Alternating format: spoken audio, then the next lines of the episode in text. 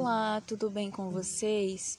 Estamos aqui para mais uma historinha e a história do dia é a da Chapeuzinho Vermelho. Então vamos lá para mais uma aventura. Era uma vez uma linda menina que morava com sua mãe numa bela casinha. Ela sempre usava uma capa com um chapeuzinho bem vermelho. Certo dia, sua mãe pediu que ela fosse levar uma cestinha de doces para sua vovó. Chapeuzinho, evite o caminho da floresta, que é perigoso, avisou sua mãe. Vá pelo bosque e não fale com estranhos. Chapeuzinho, que adorava muito a sua avó, saiu cantando de alegria. Queria fazer uma surpresa para a vovó e começou a colher as flores que encontrava no caminho. A menina estava tão, mas tão distraída com as flores que nem percebeu quando deu de cara com o lobo mau. A menina não sabia que ele era um lobo malvado, mas não se assustou e também nem sentiu medo com sua presença. Bom dia, Chapeuzinho Vermelho, disse o lobo. Bom dia. Aonde está indo assim tão cedinho? perguntou ele. Vou visitar minha vozinha, que está muito doente. O lobo, como era muito esperto, disse a ela bem depressa: Por que não vai pela floresta? É bem mais perto. Ela ficou em dúvida, porque não gostava de desobedecer sua mãe, mas resolveu seguir o conselho do lobo. Enquanto Chapeuzinho seguia pelo caminho, o lobo aproveitou para ir rapidamente pelo bosque e chegou à casa da vovozinha, primeiro que Chapeuzinho. E então bateu na porta.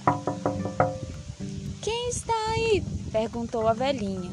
O lobo respondeu, disfarçando a voz: Sou eu, Chapeuzinho Vermelho.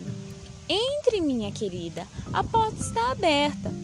O lobo, que era muito ágil, foi entrando e de uma só vez engoliu a velhinha. Depois vestiu suas roupas e ficou esperando a chegada de Chapeuzinho. Ao chegar na casa da avó, Chapeuzinho foi logo entrando e avistou o lobo na cama. Pensando ser sua avó, perguntou: Vovó, por que estas suas orelhas estão tão grandes? É para te ouvir melhor, minha netinha. Vovó, para que esses olhos tão grandes? É para te ver melhor, minha querida. Credo, vovó, porque a senhora está com essa boca tão grande? É para te comer melhor, respondeu o lobo. Dizendo isso, o lobo começou a correr atrás de Chapeuzinho. Depois de algum tempo, ele acabou tropeçando e caiu no chão. Enquanto isso, a menina escondeu-se dentro de um velho armário que tinha ali perto. O lobo resolveu então dar uma cochilada e começou a roncar bem alto. Um caçador que passava por ali escutou. Que ronco esquisito, pensou ele. Então entrou na casa da vovó e encontrou o lobo em sua soneca. Ah, é você que está aí, seu malvado. Escutando isso, Chapeuzinho apareceu e contou toda a história para o caçador. Aproveitando que o lobo estava dormindo, cortaram sua barriga e tiraram a vovozinha de dentro.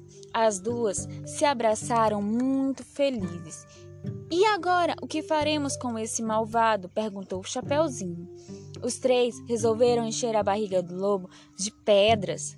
Quando o lobo acordou, tentou fugir, mas ele caiu e nunca mais levantou.